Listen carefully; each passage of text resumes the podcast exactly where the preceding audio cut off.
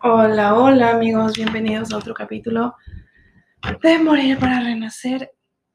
Este episodio todavía no tengo idea cómo se va a llamar.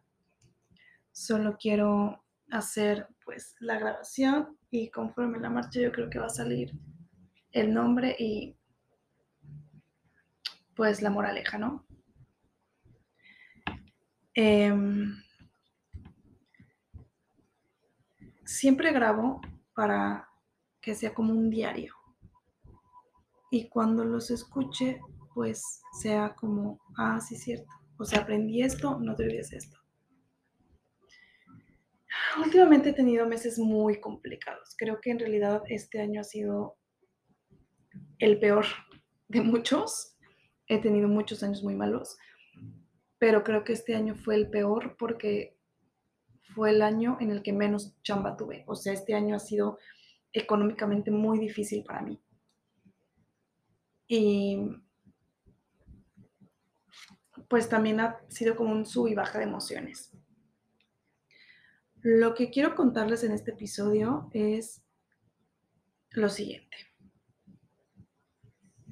No entiendo, realmente no logro entenderlo, pero ahora ya estoy en ese punto en el que ya no quiero entender hay muchas cosas que no tienen razón de ser, simplemente son. Entonces vamos a comenzar por el principio. Siempre, y como se lo comenté hoy en mi, ah, en mi psicoanalista hoy, siempre mis problemas o son por dinero o son por amor, siempre. Entonces, salí con un niño un par de veces y todo iba perfecto. O sea, el niño era lo más lindo, lo más cariñoso, lo más perfecto del universo. O sea, yo decía, es que este hombre realmente es perfecto. O sea, me agarraba la mano sin yo pedírselo, me abrazaba sin yo pedírselo, era súper cariñoso, o sea, me mostraba amor en público. Yo decía, es que eres perfecto. O sea, yo ya estaba, o sea, obviamente no enamorada porque no te puedes enamorar tan rápido de una persona, pero sí estaba completamente feliz. O sea, yo decía, este hombre realmente es mi hombre. O sea, lo que siempre he buscado eres tú, ¿no? Pero también decía, no, o sea, hay algo que no me está checando, o sea, hay algo que no, o sea, no puede ser tan perfecto, o sea, algo malo debes de tener, pero claramente al principio pues te muestra la mejor faceta, ¿no? Y puede también que haya sido actuado y puede que el güey también haya dicho, ¿sabes qué? Vamos a actuar y vamos a mostrar lo mejor de mí, ¿no?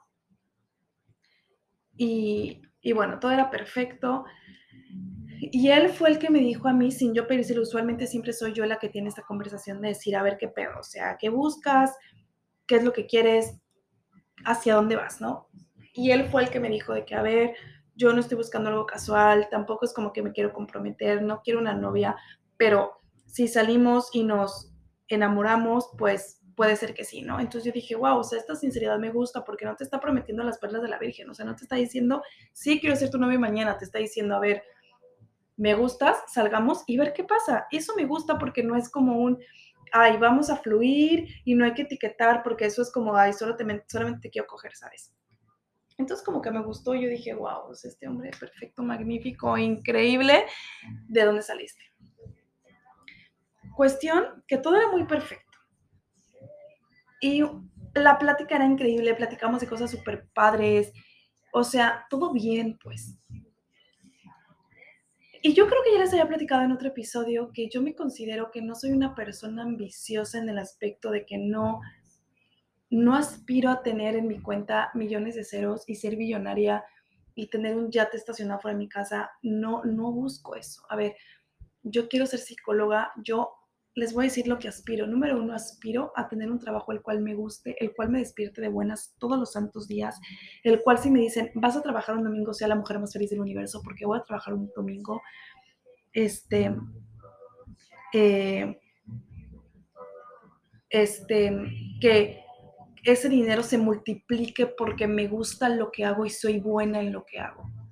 Y que ese dinero me dé sea bueno para que yo pueda pagar mi carrera, mi titulación y comprarme un consultorio y comprar un lugarcito o rentar un lugarcito para ahí hacer mi, mi, mi, consultorio, ¿no? Entonces, eso es lo que yo busco, eso es lo que yo aspiro.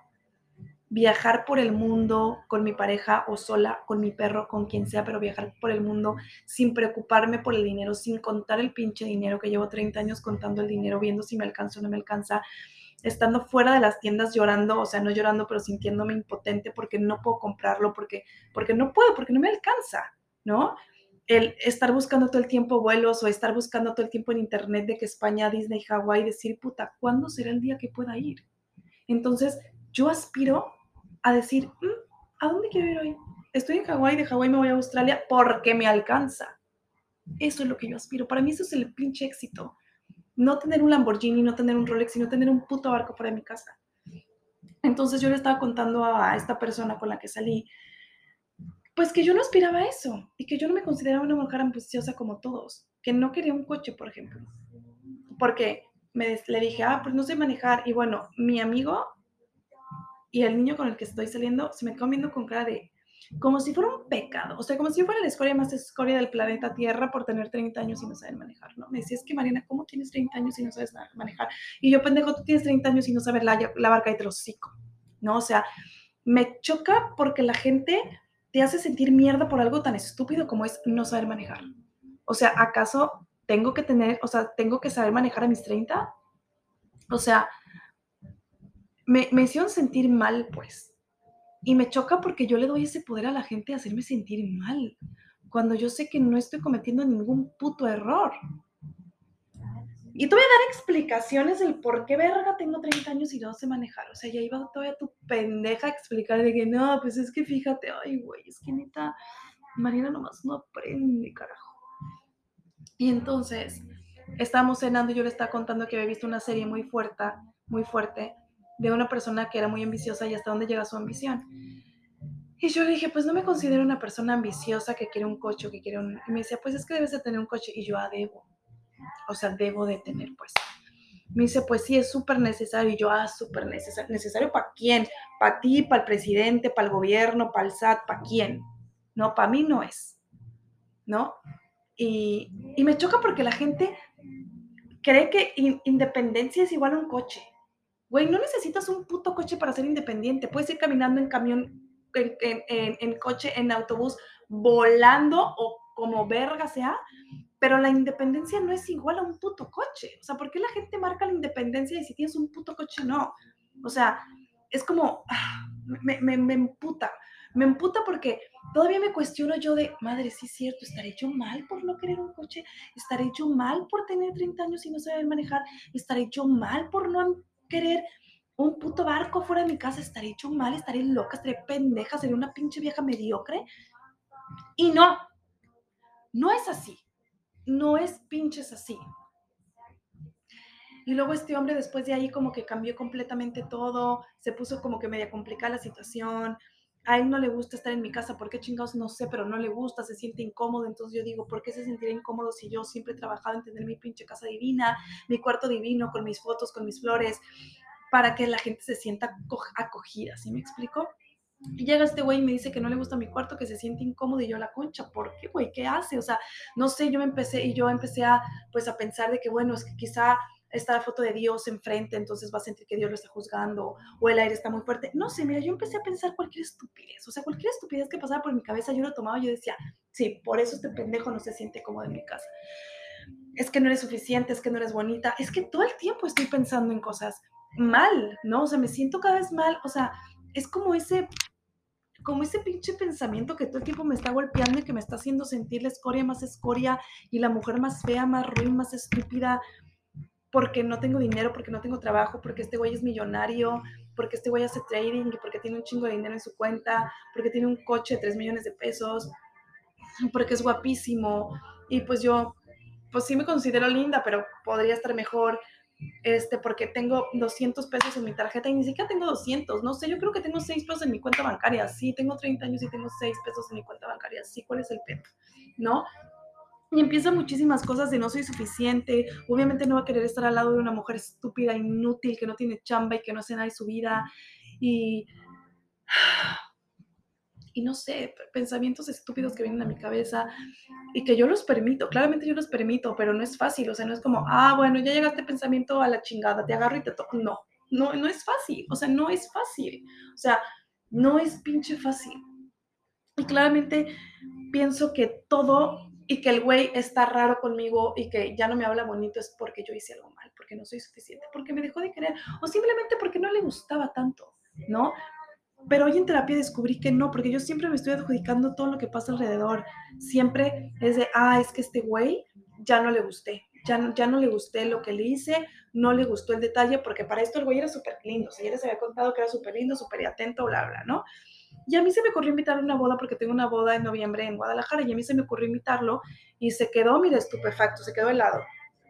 O sea, él me dijo de que no, no te quiero prometer nada, entonces pues mejor no, y yo listo, no hay bronca.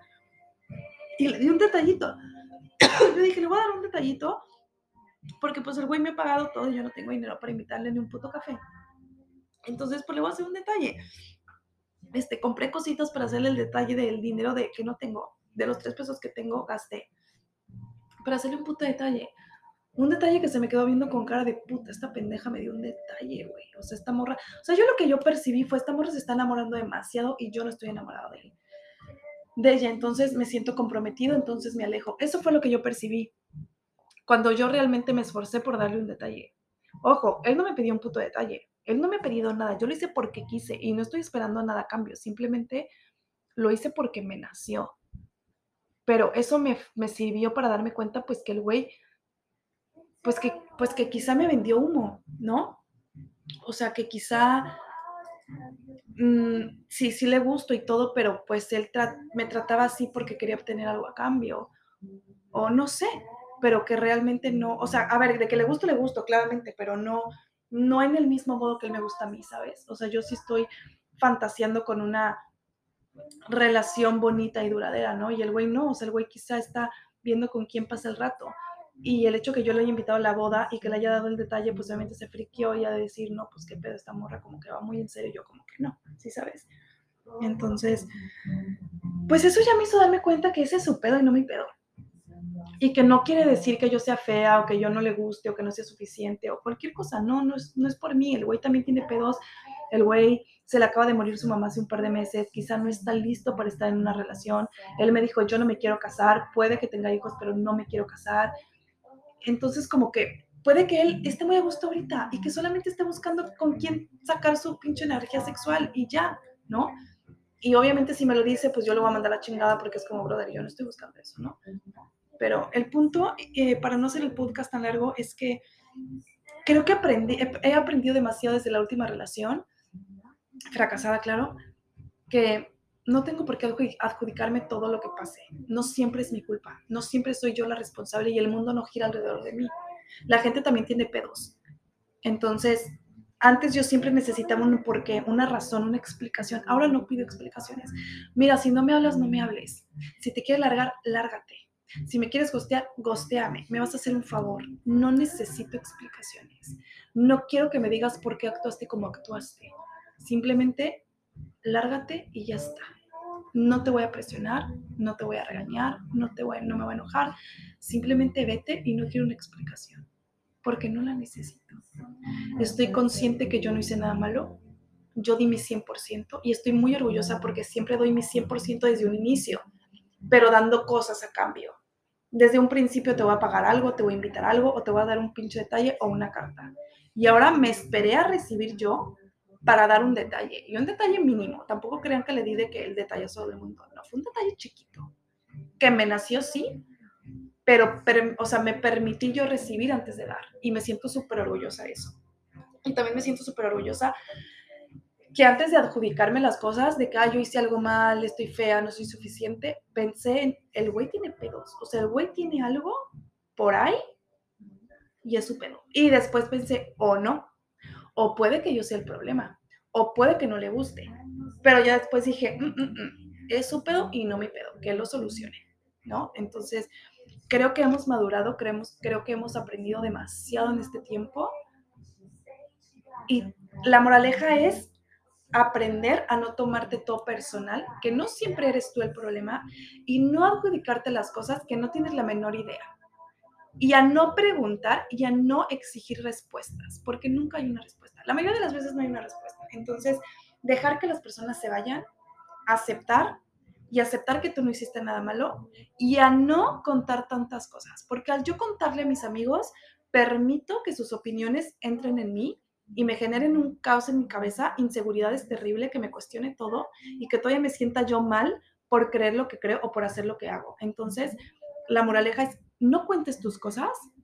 Si tú quieres creer A, cree en A y no digas por qué crees en A. Simplemente no preguntes no, y no cuentes más cosas no pidas explicaciones y si la gente se quiere que se vaya. Si el güey está raro, que esté raro, agradecele que esté raro porque ya te está demostrando que no está al 100% contigo y que no le interesas al 100%.